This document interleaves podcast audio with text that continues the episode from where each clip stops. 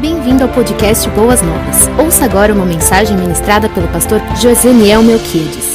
Somos desafiados a seguirmos juntos num propósito santo. Todos os propósitos e objetivos que a Escritura nos desafia, nos propõe, são objetivos e propósitos santos.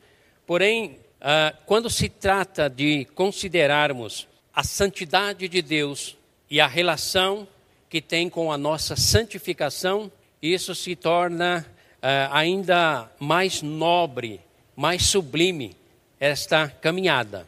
Portanto, quando vamos considerar sobre a santidade, falar um pouquinho sobre a santidade de Deus e o processo de santificação com o qual nós alcançamos, somos alcançados pela santidade dele. Eu poderia até tirar os meus sapatos aqui e ficar descalço, porque foi assim que Deus determinou a Moisés lá no monte. E isso indicando e propondo o seguinte: quando eu e você temos o atrevimento de nos aproximarmos da santidade de Deus, devemos reconhecer toda a nossa insignificância, a nossa fragilidade e ao mesmo tempo nos despirmos de qualquer pretensão humana de pensamento, de sentimentos ou de é, compreensão para entendermos as implicações, o significado, a grandeza da santidade do Pai e, ao mesmo tempo, a conexão que essa santidade tem conosco, quais os reflexos que a santidade dele pode nos alcançar e assim produzir em nós a santificação. Mas nós vamos orar.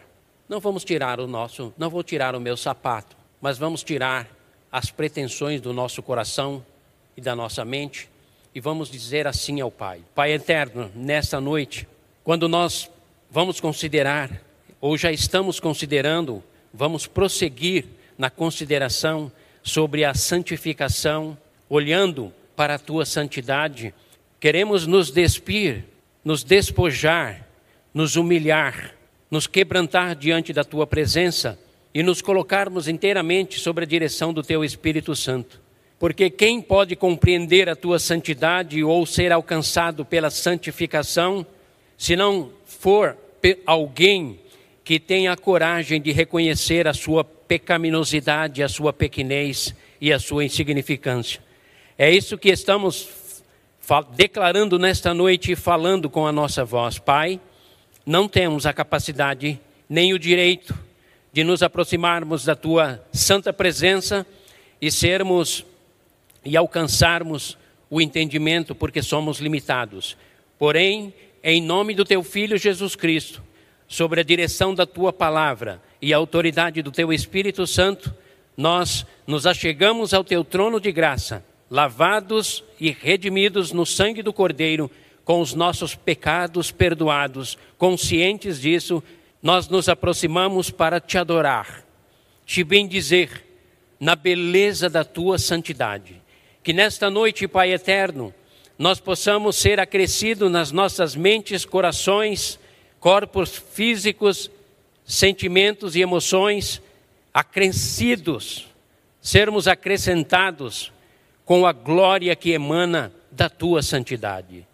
Nos abençoe nessa noite, nesse propósito, porque só assim teremos as nossas vidas transformadas. Só assim glorificaremos o teu nome só assim viveremos a exuberância da vida eterna em Cristo Jesus. É a nossa oração nessa noite e oramos assim em nome de Jesus. Amém e amém. A primeira coisa que eu gostaria de ressaltar ou relembrar com os queridos nesta noite, quem sabe ajudar-te a refazer algum conceito ou quem sabe ampliar o teu conceito e o meu conceito ou o conceito de cada um de vocês que nos acompanham, diz respeito à santidade de Deus. Quando nós pensamos na santidade de Deus, nós muitas vezes não entendemos com total clareza o significado dela e as implicações, o reflexo da santidade de Deus para as nossas vidas.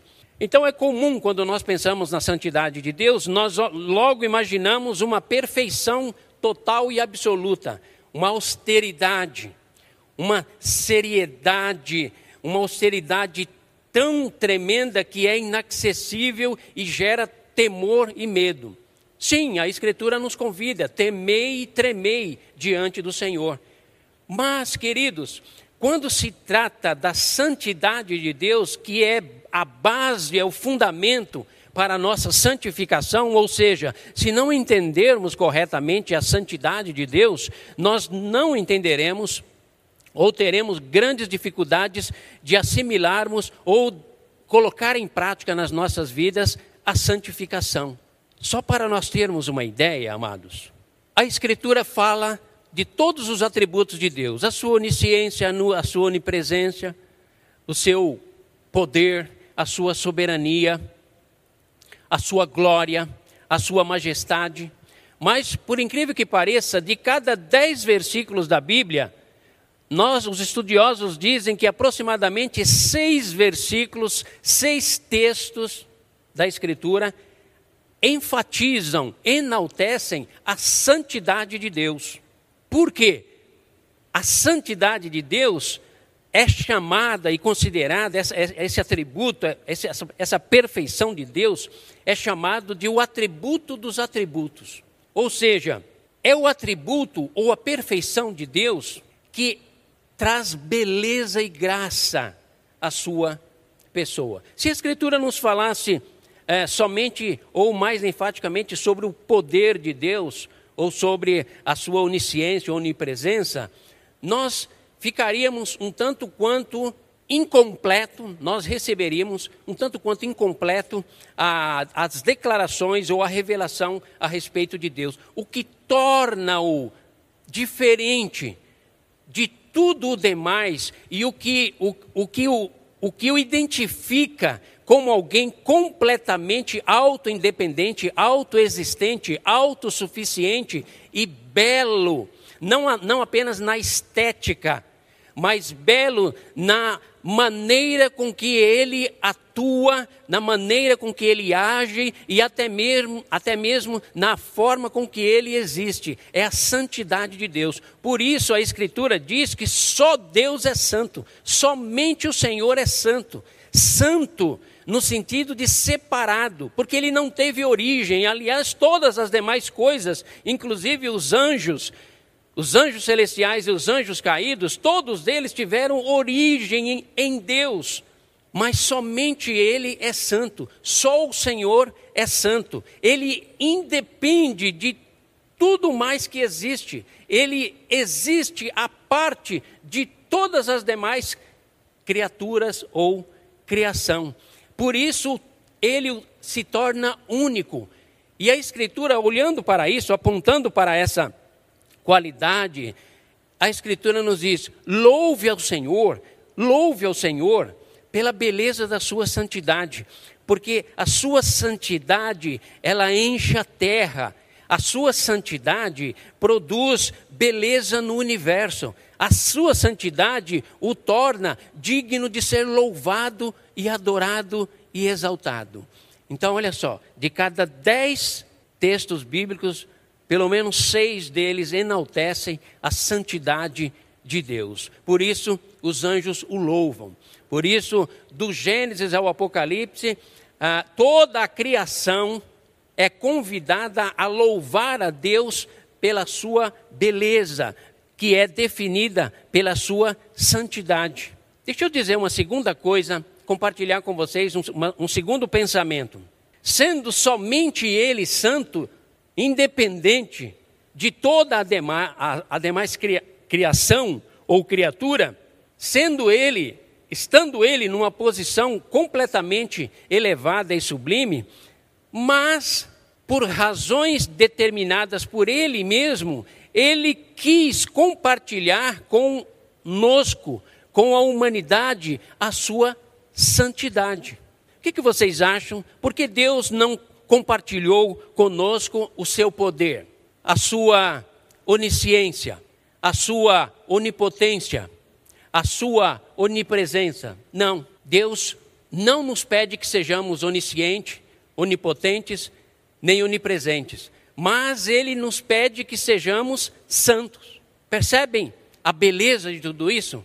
é algo que é inerente e pertence exclusivamente a Ele. E é algo que, por razões dele, motivados por Ele mesmo, que é separado e auto-independente, ele convida, ele propõe, ele nos oferece a possibilidade de nós sermos santos, no sentido de separados. Obviamente, quando nós pensamos em ser de santo porque eu sou santo, ou quando tratamos a respeito do convite, do desafio a termos uma vida de santificação, nós logo pensamos em perfeição perfeição de moral, perfeição de caráter, perfeição no agir, perfeição nas virtudes, da bondade, da generosidade. Tudo isso compõe uma vida santificada. Mas a santificação que Deus nos propõe é, ser, é sermos coparticipantes de algo que pertence exclusivamente a Ele. Queridos, isso faz toda a diferença até mesmo para entendermos o que nós vamos introduzir logo em seguida, que é o caminho da santificação. Enquanto não entendermos que santidade só pertence ao Altíssimo, ao Todo-Poderoso, e enquanto nós não entendermos que esta mesma santidade, Ele quer compartilhar conosco, os seres humanos, aqueles que creem e que acatam reconhecem a sua santidade e desejam partilhar dela, nós teremos grandes dificuldades.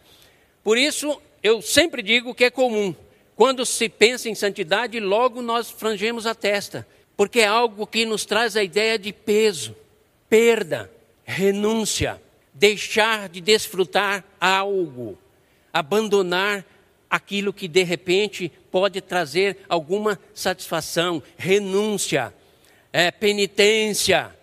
É tanto que a igreja, durante a, a, o período da Idade Média, ou durante um longo período, ela tinha uma, um, um conceito de santificação que estava renegado aos conventos, aos mosteiros, a uma vida monástica, a uma vida separada, porque a ideia era de penitência, auto-chicoteamento, autoflagelo para alcançar os méritos de Cristo. E havia todo um conceito equivocado. E isso se alastra até os nossos dias. Por isso que muitas vezes nós cristãos, mesmo sendo evangélicos, trazemos na nossa mente um conceito equivocado sobre santidade ou sobre santificação. Consequentemente, nós nos acostumamos aos nossos fracassos e aos nossos pecados e o distanciamento que existe entre o Deus Santo, Santo, Santo, a sua santidade, e eu, pecador, pecadora, pecador, pecadora. E queridos que nos acompanham, isso tem causado grandes prejuízos às nossas vidas. Mas nesta noite, além de pensarmos nesse conceito e caminharmos é, um pouco a respeito disso, depois de entendermos melhor a origem da autêntica santidade e como alcançar ou como trilhar o caminho da santificação, se a santidade vem de Deus, a santificação é proposta dele para nós. Agora nós entramos numa dimensão ou entramos num quadro aonde nós seres humanos crentes em Cristo Jesus, vamos nos deparar com a realidade da batalha que existe. Porque uma coisa é você definir um conceito de um Deus que é santo e detém toda a santidade e é a origem máxima da santidade. Ele não é apenas santo, ele é a fonte da santidade. E ele propõe compartilhar, ele se propõe a compartilhar conosco a sua santidade através da santificação da identificação com Ele. Mas aí nós nos deparamos com uma outra realidade, que é a realidade da nossa natureza pecaminosa. Aí cria-se um impasse. Sabemos a origem, sabemos o propósito, mas temos grandes dificuldades de tornar tudo isso realidade nas nossas vidas. Aí a Escritura vem na minha e na sua direção para nos dizer: é uma grande batalha. Ser salvo, basta você declarar: sim, eu reconheço que sou pecador e reconheço que Jesus Cristo assumiu os meus pecados na cruz. Eu o recebo como Salvador e Senhor da minha vida.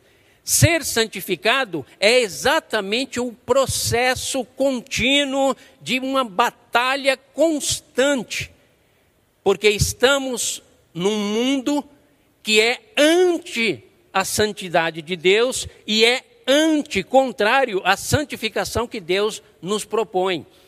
Estamos num mundo e, além de tudo, temos uma natureza que também se opõe a tudo isso. E agora? Agora nós estamos em meio a uma batalha. E essa batalha, ela se trava constantemente, principalmente aqui, na nossa mente.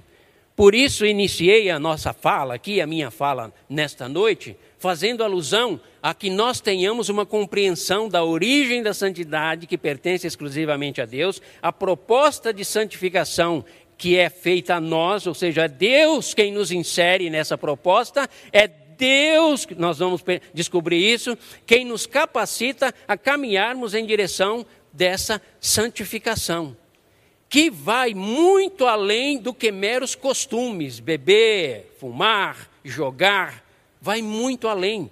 É uma transformação interior, é uma renovação constante de mente. Mas em meio a tudo isso, nós travamos uma batalha. E essa batalha é feroz. Se você abrir a Bíblia comigo, em 1 Timóteo capítulo 6, versículo 12, o apóstolo Paulo já realça sobre esse combate, essa grande batalha a Timóteo. 1 Timóteo capítulo 6, versículo 12, o apóstolo Paulo escreve a Timóteo o seguinte: combata o bom combate da fé. Vê que é uma linguagem de batalha, é uma linguagem de luta, tá? É uma linguagem de esmero, de empenho, de dedicação. É uma, é, é, uma, é, uma, é uma linguagem de um conflito que se trava. Tá? Combata o bom combate da fé, tome posse da vida eterna, para a qual você foi chamado e fez a boa confissão na presença de muitas testemunhas. Entender a origem da santidade, entender o propósito que Deus tem para nós através da santificação, mas se não entendermos que esse processo se desenvolve nas nossas vidas através dessa batalha, dessa luta. Se para contemplar a santidade de Deus eu teria que tirar os sapatos, para caminhar em direção a essa santidade, eu tenho que calçar os meus pés. Nós teríamos que nos preparar, nós temos que nos preparar. E o que é muito comum, nós já de partida cometermos o equívoco, é de imaginarmos que essa batalha se vence automaticamente. Não, não, queridos. Santidade pertence a Deus, santificação é a proposta que Ele tem para nós. E a santificação, ela se desenvolve à medida em que vamos dando passos firmes em direção desse, desse propósito. Essa batalha, ela, ela é uma batalha muito intensa e contínua. Por quê? Estamos num mundo que é contrário a Deus, repito, e é contrário a tudo aquilo que ele propõe. Qual o maior problema dos pecadores, dos ímpios, que não temem a Deus? É a violação que eles cometem contra a santidade de Deus. Qual o maior desafio e o empecilho que muitas vezes nos impede de termos uma vida abençoada, uma vida de progresso? É o não entendimento de que nessa batalha em busca da santificação, eu preciso entender quais são os mecanismos, quais são os meios com os quais eu posso enfrentar esta batalha.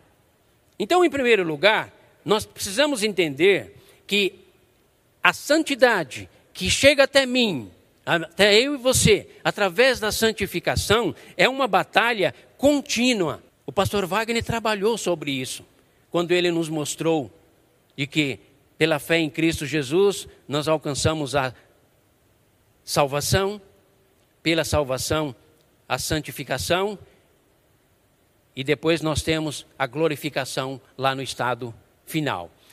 Isso é uma batalha, é um campo de batalha que eu diria que a grande maioria dos filhos e filhas de Deus não estão sabendo eh, lutar nessa batalha e estão sendo vencidos. Ah? Então, essa batalha, ela é contínua. Ela, ela não cessa minuto algum. A todo instante você vai estar trabalhando com a sua mente, com os seus pensamentos, com as suas intenções, com o seu falar, com o seu agir, na tentativa de construir, estabelecer na sua mente a transformação e a renovação que é proposto por, pelo apóstolo Paulo em Romanos 12.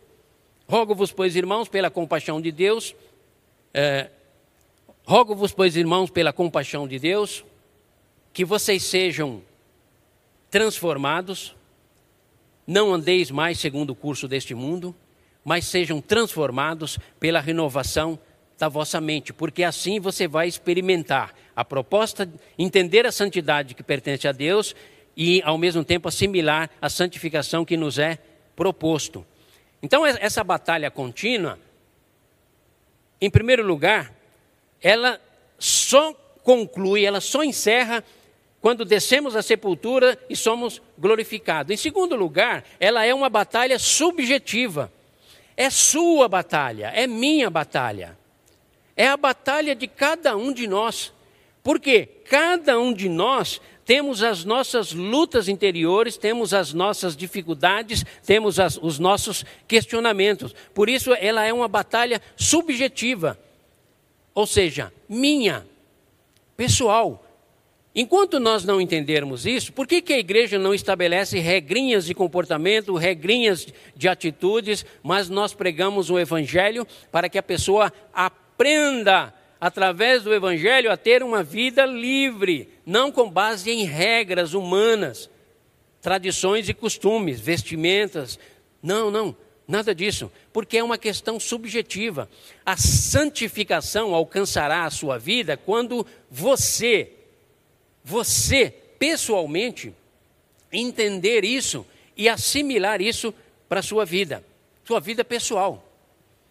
Agora, o que não adianta é nós vestirmos uma caricatura de santidade, mas no íntimo nós somos derrotados pelo pecado, pela sensualidade, pela erotização, pela mentira, pelo engano. Isso não adianta.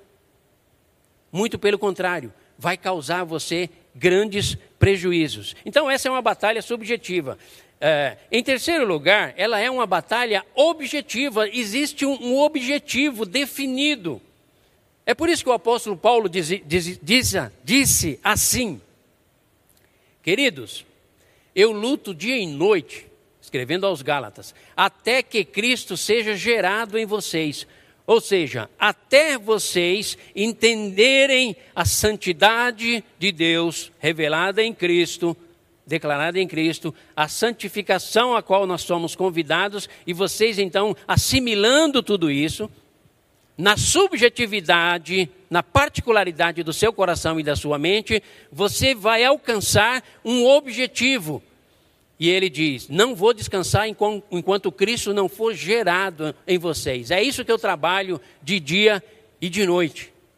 Até que Cristo, pelo processo de santificação de vocês, se vocês se tornem o mais parecido com Ele. Então, além de ser uma batalha contínua, ela é subjetiva, ela é objetiva e ela é abrangente, queridos. Quantos de nós entregamos a, é, equivocadamente, nós santificamos a nossa espiritualidade. Às vezes santificamos um lugar, às vezes santificamos um dia, santificamos um momento de devoção, santificamos aquilo que nós achamos que tem conotação espiritual. Fazemos uma separação, é chamado de uma dicotomia entre aqui é minha vida material e minha vida humana. E aqui é minha vida espiritual, minha devoção, minha piedade, minhas orações, meus jejuns, meu culto e o meu louvor. E fazendo essa separação, nós estamos quebrando a essência da proposta divina, que é ser de santo, por quê? Porque eu sou santo. Aquele que detém a santidade, que propõe a santificação, nos convida a desfrutarmos da sua virtude mais nobre, mais sublime e mais elevada. Então a abrangência, o efeito, ele deve ser total, é completo. Quantos de nós subentendemos uma dedicação de dízimo, por exemplo, como uma perda? Porque afinal de contas eu tinha 100% do meu ganho, dos meus recursos, e eu me desfiz de 10%. E aí, não compreendendo a santificação que está envolvido e a santidade que está envolvido numa dedicação de dízimo, você olha como uma perda. Quantos de nós deixamos, quando a, igreja, a, a, grande congregação se reúne, deixamos de nos reunir de maneira congregacional, porque achamos que no final de semana, uma hora ou uma hora e meia que eu dedico, já é mais do que suficiente da, do meu abrir mão. Percebem, amados? Como a abrangência do conceito de santidade, santificação e a luta que eu e você travamos para compreender e assimilar tudo isso tem implicações diretas na nossa vida. Ninguém é consagrado a Deus se não for santificado por Ele, se não entender qual é a proposta dele. Então, é uma batalha contínua, ela é pessoal, subjetiva, ela é objetiva porque tem um alvo e ela é abrangente. Agora que nós chegamos a essa conclusão, nós nos perguntamos: qual o resultado disso? Se eu adotar esses princípios, essa compreensão e assimilar e dizer assim, não, não, eu agora quero viver, eu quero batalhar na direção de alcançar uma vida de santidade, de santificação, porque eu entendi. Buscai a paz com todos e a santificação, sem a qual ninguém verá o Senhor. Eu entendi o que Pedro diz: sede santo, porque eu sou santo. Assim diz o Senhor: santificai-vos, porque eu farei maravilhas no meio de vós. Eu entendi tudo isso e agora eu quero saber, eu quero compreender. Diga para mim, pastor, quais os benefícios disso? Não que eu esteja numa relação de troca, fazer para receber, mas para que eu possa compreender e até fazer um aferimento na minha própria vida. Eu posso dizer a você que os resultados de uma vida santificada, em primeiro lugar, é sanidade.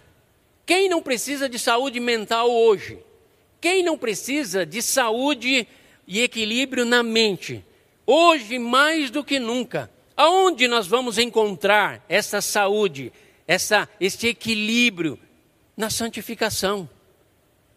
Pastor, se fosse assim, todos os religiosos que vivem enterrados dentro dos templos seriam as pessoas mais sãs, que teriam mais saúde mental e sanidade. Mas, no entanto, se você for fazer uma pesquisa em alguns manicômios, talvez você vai encontrar lá pessoas cantando hinos dos nossos cenários. Como eu já observei isso através de uma pesquisa. Então, pastor, como nós podemos alcançar esta sanidade? a sanidade e a saúde mental, ela está vinculada à santidade de Deus, o engajamento na santificação que ele propõe, utilizando os recursos e os meios com os quais ele coloca à nossa disposição. A religião adoece. Sim, a religião insana e irracional, sem um conteúdo bíblico, sem estar respaldado pela, pela Escritura, pode se transformar numa tirania na mente e nas emoções de algumas pessoas, mas a autêntica espiritualidade, fundamentada na santidade de Deus, na proposta de santificação e no caminhar contínuo, e que tem na subjetividade da minha alma ao, em busca de um objetivo e que abrange todo o meu ser, é ao contrário. Essa vai produzir saúde, saúde espiritual. Espiritual. Porque estaremos enganjados num plano e num propósito estabelecido pelo próprio Deus. Vai nos trazer também saúde mental. Quantos de nós tentando santificar as nossas vidas em busca de uma moralidade exacerbada muitas vezes, ou na negação de uma inclinação pecaminosa, escondendo debaixo do tapete aquilo que de fato somos. Quantos de nós somos doentes mentalmente? Não temos paz na nossa mente, não temos tranquilidade no nosso ser, carregamos sentimentos de culpa constantemente. Então, a santificação traz como resultados a saúde espiritual, a saúde mental, a saúde emocional, queridos. Enquanto não entendemos esse propósito de Deus, essa batalha espiritual para alcançarmos a santificação, ela mais nos causará derrotas do que propriamente vitórias. E emocionalmente, viveremos em alternância. Sabe o que é alternância? Você tem um período da sua vida que é Deus, Jesus, glória a Deus, Jesus, Espírito Santo. De repente você entra num declínio que é condenação, juízo, rejeição, abandono. Eu conheci pessoas assim, conheci pessoas que num, num, primeiro encontro elas eram glória a Deus, aleluia, santidade, Jesus Cristo é Senhor, é Rei. No segundo momento aqui, ó, elas estavam completamente abatidas, fumando, voltou a beber, e aí, meu irmão, o que aconteceu? O Espírito Santo me deixou, pastor. O Espírito Santo me abandonou e agora eu estou entregue. Eu, eu me sinto sujo, me sinto pecador. Percebem, queridos, como a santificação tem como objetivo produzir em nós saúde, não apenas na nossa espiritualidade, na nossa mente também, nas nossas emoções e na nossa, no nosso ser físico, no nosso corpo físico. Vocês conhecem as doenças psicossomáticas, aquelas doenças da alma, aquelas doenças que um clínico geral faz uma investigação total e não encontra respostas. E de repente, quando você vai ver, é um aborto feito lá no passado que nunca a pessoa nunca se perdoou. É um relacionamento sexual equivocado lá do passado, mas ainda não entendendo o propósito de Deus, do perdão, ainda vive sobre as mazelas da sombra deste pecado. E isso traz então doenças físicas. Queridos, eu quero ler para vocês, para vocês entenderem o raciocínio do apóstolo Paulo. Não é raciocínio meu. Eu posso até adotar para a minha vida mas é um raciocínio do apóstolo Paulo, quando ele vai nos falar sobre a luta, a batalha constante que existe entre o ideal de Deus, o conhecimento da sua santidade, o compartilhar dele, através da santificação. Paulo entendia a luta, a batalha intensa que era entre o ideal de Deus e o real humano o real da minha e da sua, da sua vida. E então, escrevendo aos Romanos, no capítulo 7, do versículo 4 ao 25, ele então vai nos dizer assim, Romanos capítulo 7, de 4 a 25. Presta atenção, queridos, vocês que estão nos acompanhando em casa, que eu vou apenas ler o texto. É um texto longo. Mas presta atenção, porque o texto é tão enigmático que alguns teólogos chegaram à conclusão que quando Paulo escreveu e relatou essa realidade, talvez nem havia experimentado a conversão. Mas não é verdade. Aqui está um homem convertido que se encontrou com Jesus a caminho de Damasco que entendeu o ideal de Deus, mas entendeu também que nessa batalha ele tem que ele teria, ele teve que assumir, ele nos ensina a assumir a nossa realidade.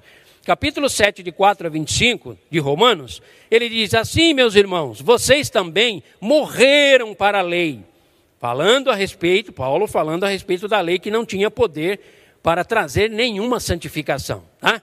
Morreram para a lei por meio do corpo de Cristo para pertencerem a outro, a aquele que ressuscitou dos mortos, a fim de que venhamos a dar frutos para Deus. Pois quando éramos controlados pela carne, a natureza humana, a natureza carnal, adâmica, as paixões pecaminosas despertadas pela lei, porque a lei só veio evidenciar o pecado, ele trata isso em Gálatas despertadas pela lei, atuavam em nossos corpos de, de, forma que dávamos frutos para a morte. Não tinha como alcançar nem a santificação e nem alcançar a santidade proposta por Deus. Mas agora, versículo 6, morrendo para aquilo que antes nos antes nos prendia, fomos libertados da lei para que sirvamos conforme o, o novo modo do Espírito, Espírito Santo, e não segundo a velha forma da lei escrita. Que diremos então, irmãos? que a lei é pecado? De maneira nenhuma. Pelo fato de eu, pelo fato, eu não saberia, de fato, eu não saberia o que é pecado, a não ser por meio da lei, pois na realidade eu não saberia o que é cobiça se a lei não dissesse não cobiçarás. Mas o pecado, aproveitando a oportunidade dada pelo mandamento, produziu em mim, diz Paulo, todo tipo de desejo cobiçoso, Pois sem a lei, o pecado está morto. Antes, queridos, eu vivia sem a lei. Mas quando a lei, o mandamento veio, o pecado reviveu e eu morri. É um raciocínio, uma discussão, uma abordagem que Paulo está fazendo para mostrar a ineficácia da lei para produzir santificação, salvação e transformação. Versículo 12. Aliás, 11. Pois o pecado, aproveitando a oportunidade dada pelo mandamento, enganou-me e por meio do mandamento me matou. De fato, irmãos, a lei é santa, o mandamento é santo, justo e bom. E então o que é bom se tornou em morte para mim? Pergunta. De maneira nenhuma. Mas para que o pecado se mostrasse como pecado, ele produziu morte em mim por meio do que era bom, de modo que por meio do mandamento ele se mostrasse extremamente maligno, pecaminoso. Sabemos que a lei é espiritual, eu, contudo, não sou, pois fui vendido como escravo ao pecado. Não entendo o que faço, pois o que não, pois não entendo o que faço, pois não faço o que desejo, mas o que odeio. E se faço o que não desejo, admito que a lei é boa. Neste caso, neste caso, não sou mais eu quem o faz, mas o pecado que habita em mim.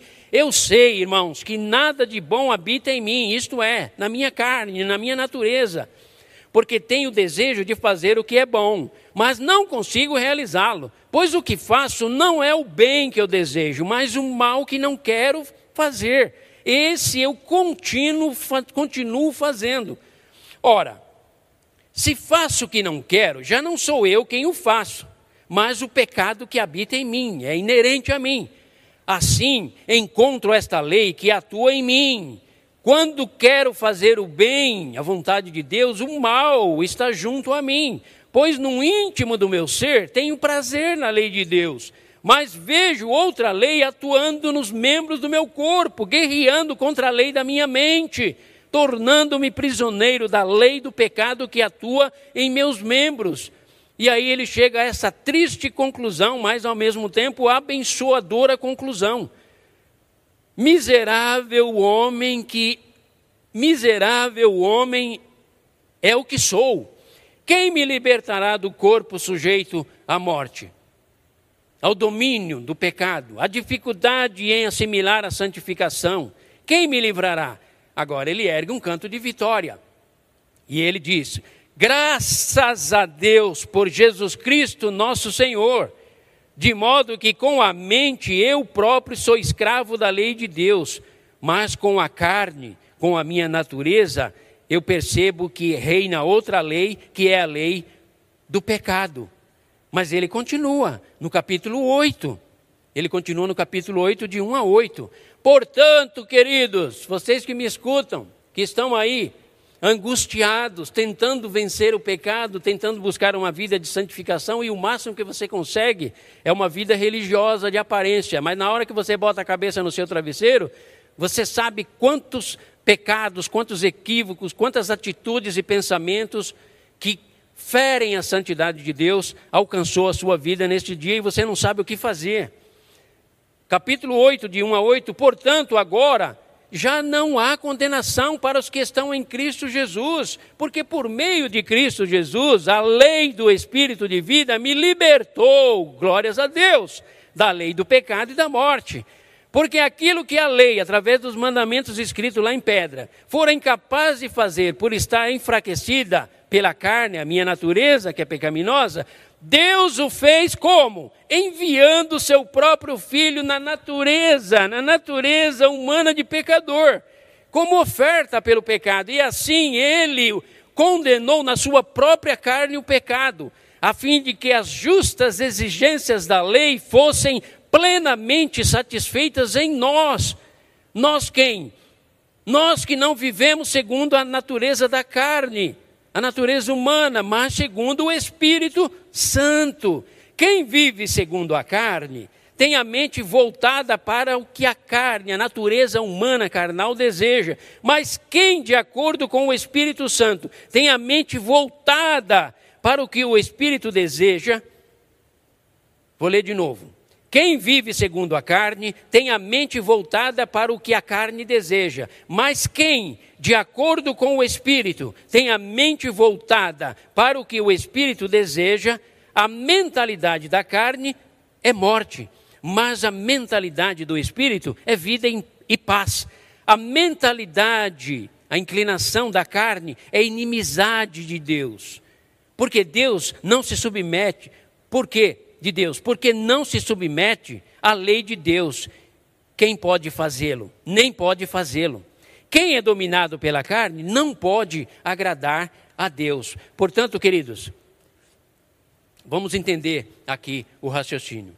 Deus, somente Ele é santo e detém a santidade e é a fonte da santidade. Nos propõe a santificação. Porém, há um conflito direto aqui, que é a nossa natureza pecaminosa.